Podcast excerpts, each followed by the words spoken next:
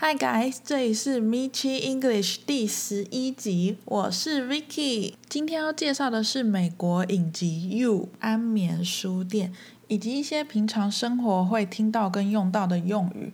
那我们开始吧。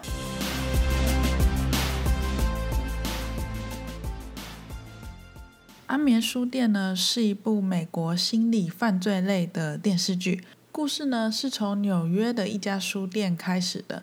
书店的经理 Joe 呢，爱上了一位顾客 Beck，就对他的爱呢，渐渐到了迷恋的程度，甚至透过网络跟踪他，并决定排除万难都要跟 Beck 在一起，包括排除他的朋友，还有他的前男友。那中间呢，经过了第二季跟第三季，那到了现在第四季呢，一样围绕在男主角 Joe 身上，他这一次决定到英国，准备隐姓埋名展开新的生活。决定开始从良的 Joe 呢，却在有一天参加朋友的派对之后喝醉了。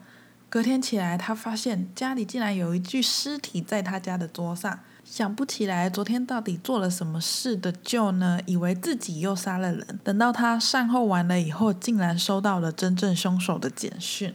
接下来这一段呢，就是就发现自己不是凶手以后的一段旁白。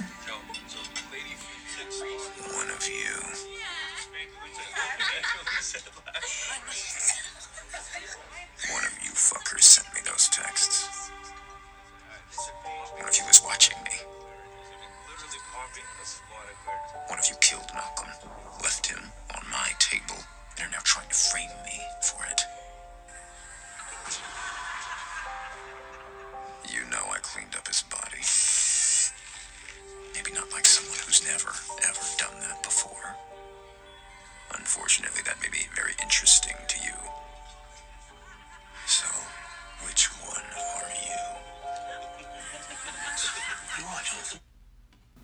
首先我们先听到 one of you 这个句子指的是你们其中一位，one of you 呢是一个模糊的数字概念。通常呢讲这句话的人对于他想讲的对象呢也不确定。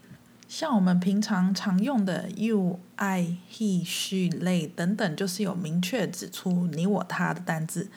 那表示说，如果我确定你就是凶手的话，那我会说 “you are the killer”。但这里呢，就只是怀疑他们那一群人当中其中一个人是凶手，他不知道到底是谁，所以他用 one of you 来表示说你们其中一个。那这句话平常要怎么应用在生活当中呢？像是平常吃午餐的时候，Did one of you order pizza for lunch？你们有人点了披萨当午餐吗？接着就继续说，One of you fuckers sent me those texts。One of you is watching me. One of you killed Malcolm, left him on the table, and are now trying to frame me for it. 这边呢，想要说说 left 这个单字。Left 在这边是 leave 的过去式，有离开跟留下的意思。那同时它也有当做形容词左边的意思。当做 leave L-E-A-V-E 离开的过去式的时候呢，for example。Kevin left his wallet in the car. Kevin 把他的钱包忘在车子里面了。对于这个单字的两个意思呢，英文有一个双关语的笑话，我觉得很有趣，分享给大家听听看。整句话呢是这样的：You have two parts of brain, left and right. In the left side, there's nothing right, and in the right side, there's nothing left. 他就是在说呢。你的脑袋呢，有分两个部分，左脑跟右脑。左边的那一个呢，没有什么东西是对的，有一点贵州海料料。至于右边的那一个呢，什么东西都没有留下，就是脑袋空空的意思啊。英文呢，其实蛮多这种双关语，很有趣。那接下来我们继续看同一句的后面，And are now trying to frame me for it。现在呢，打算嫁祸给我。Friend 呢，其实有很多意思，在这边呢就当做陷害的意思。还有一种英文片语呢，其实也是可以表达陷害的这个意思，叫做 set up。不过 friend 和 set up 其实有一点不太一样。Friend 比较像是把一个人没有做的事情算在他头上。举例来说 The witness admitted to lying in court in order to frame the defendant。那个目击证人他承认在法庭上说谎，用来诬陷被告。至于 set up 呢，比较像是设一个局，然后让人家掉进去。比如说，呃，the police officer was accused of setting up the suspect by planting drugs in his car。这一名警察呢，被指控在嫌疑人的车上放了毒品。以设局来陷害他。今天的一个句子跟两个单字，希望大家都听懂了。